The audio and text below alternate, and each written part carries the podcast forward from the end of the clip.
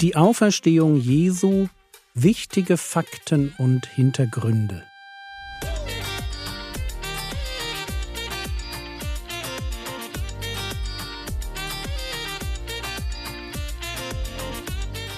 Theologie, die dich im Glauben wachsen lässt, nachfolge praktisch dein geistlicher Impuls für den Tag. Mein Name ist Jürgen Fischer und heute geht es um alternative Erklärungen der Auferstehung. Teil 1. Gestern habe ich euch vier historische Fakten rund um die Auferstehung vorgestellt. Den sogenannten Minimal Facts Approach. Heute geht es um die Frage, wenn es stimmt, dass so ziemlich jeder Historiker darin übereinstimmt, dass Jesus bei der Kreuzigung starb, dass die Jünger irgendetwas Dramatisches erlebt haben und dass sich der Christenverfolger Paulus und Jakobus, der skeptische Halbbruder Jesu, durch irgendetwas bekehrt haben, das mit Auferstehung zu tun hat. Wie passen diese Fakten zu gängigen Theorien, die von Nichtchristen gegen die Auferstehung vorgebracht werden? Ich möchte euch die gängigen Theorien vorstellen. Theorie Nummer 1 die Ohnmachtstheorie. Der Einwand geht etwa so. Ja, Jesus wurde gekreuzigt, aber er ist nicht wirklich gestorben. Er wurde ohnmächtig und es sah nur so aus, als wäre er tot. Man hat dann seinen Leichnam in die Gruft gelegt, wo er sich erholt hat, und dann zeigte er sich seinen Jüngern, was die für eine Auferstehung hielten. Ich halte von dieser Theorie nichts und zwar aus drei Gründen. Erstens stellt sich mir die Frage, wie ein schwer verwundeter Jesus überhaupt in der Lage gewesen sein soll, sich der Bandagen, die seinen Leichnam umhüllten, zu entledigen, und wie er dann von innen den schweren Stein beiseite schieben konnte und wie er bei alledem unbemerkt an den römischen Wachen vorbeikam. Nichts davon ist realistisch. Zweitens, selbst wenn Jesus die Kreuzigung überlebt hätte, er hätte allerschwerste Verletzungen davongetragen.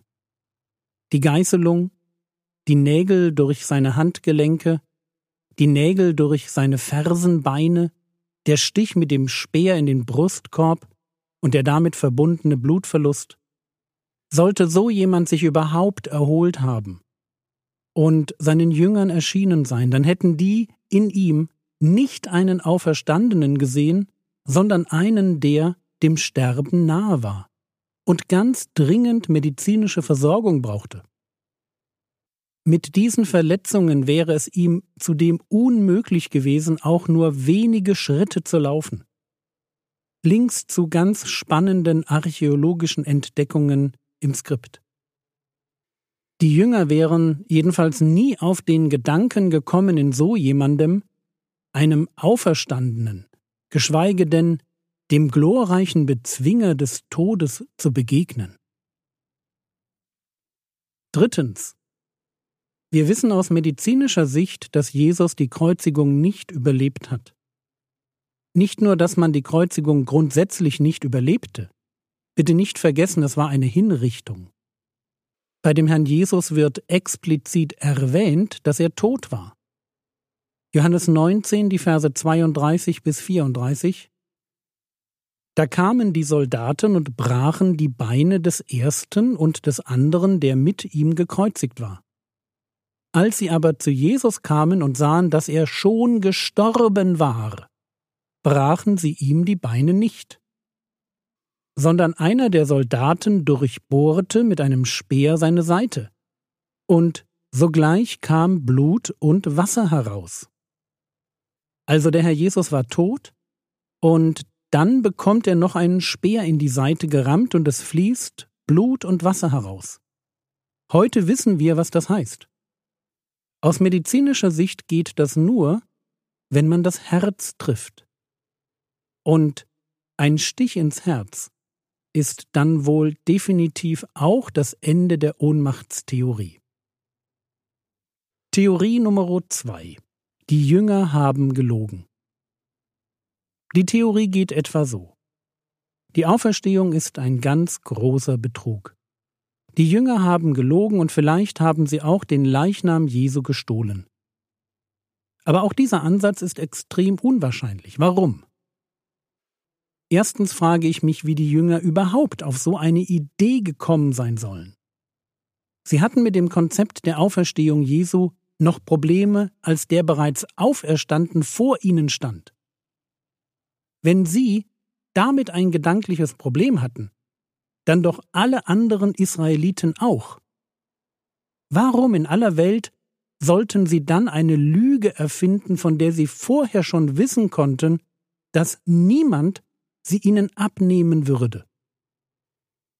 Und an der Stelle stellt sich natürlich auch die Frage, warum die Zuhörer die Auferstehung Jesu überhaupt glaubten. Gab es da vielleicht doch mehr Zeugen als nur die Apostel? Zweitens, wir wissen, dass sich die Jünger vor und nach der Auferstehung ganz anders verhielten. Irgendetwas musste geschehen sein. Irgendetwas musste sie so sehr gepackt haben, dass sie bereit waren, für diese Idee ihr Leben zu wagen. Aber wer würde sein Leben für eine Idee riskieren, von der er genau wusste, dass sie eine Lüge war. Und Achtung, es gibt einen gewaltigen Unterschied, ob jemand sein Leben für etwas riskiert, von dem er glaubt, dass es wahre ist, oder ob er sein Leben für etwas riskiert, von dem er weiß, dass es nicht wahre ist. Wenn die Auferstehung ein großer Betrug ist, dann sind die Jünger nicht als Märtyrer gestorben, sondern als Scharlatane. Und wenn alle Jünger durch die Bank Lügner waren, Warum kam das nie raus? Und warum errichteten diese Betrüger dann auf ihrer Täuschung eine Religion, die wie keine andere für Wahrheit und Gerechtigkeit steht? Das passt alles nicht. Und erst recht passt dazu nicht die Bekehrung von Leuten wie Paulus oder Jakobus. Feinde und Skeptiker des Glaubens lassen sich nicht einfach von einem Märchen überzeugen. Es wäre gerade für Paulus leicht gewesen, eine Lüge zu entlarven. Immerhin gab es doch eine Leiche, oder? Wenn die Jünger gelogen haben, dann lag der tote Jesus noch im Grab. Aber vielleicht haben die Jünger ja den Leichnam gestohlen. War das nicht das, was die römischen Soldaten behaupteten? Matthäus 28, 11 bis 13 Während sie, das sind Frauen, die Jesus nach der Auferstehung begegnet waren, Während sie aber hingingen, siehe, da kamen einige von der Wache in die Stadt und verkündeten den Hohenpriestern alles, was geschehen war. Und sie versammelten sich mit den Ältesten und hielten Rat. Und sie gaben den Soldaten reichlich Geld und sagten, Sprecht, seine Jünger kamen bei Nacht und stahlen ihn, während wir schliefen. Klingt vielleicht irgendwie plausibel, aber nur wenn man nicht weiter darüber nachdenkt. Denn entweder hatten die Soldaten geschlafen, dann konnten sie nicht wissen, wer den Leichnam gestohlen hatte. Oder sie hatten nicht geschlafen, dann muss etwas Außergewöhnliches geschehen sein.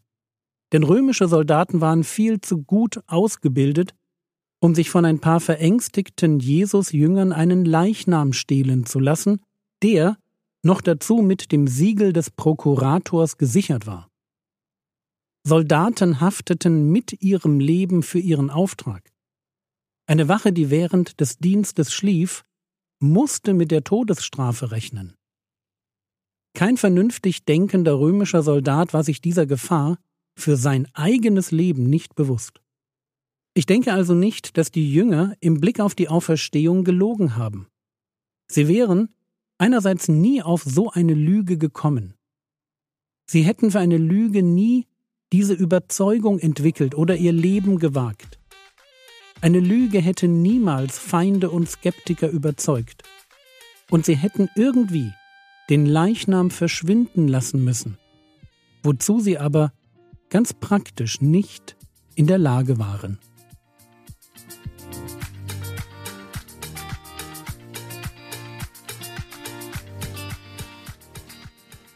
Was könntest du jetzt tun? Du könntest dir überlegen, was du von diesen ersten beiden alternativen Theorien hältst. Das war's für heute.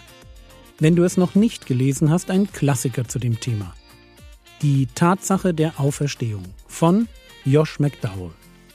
Der Herr segne dich, erfahre seine Gnade und lebe in seinem Frieden. Amen.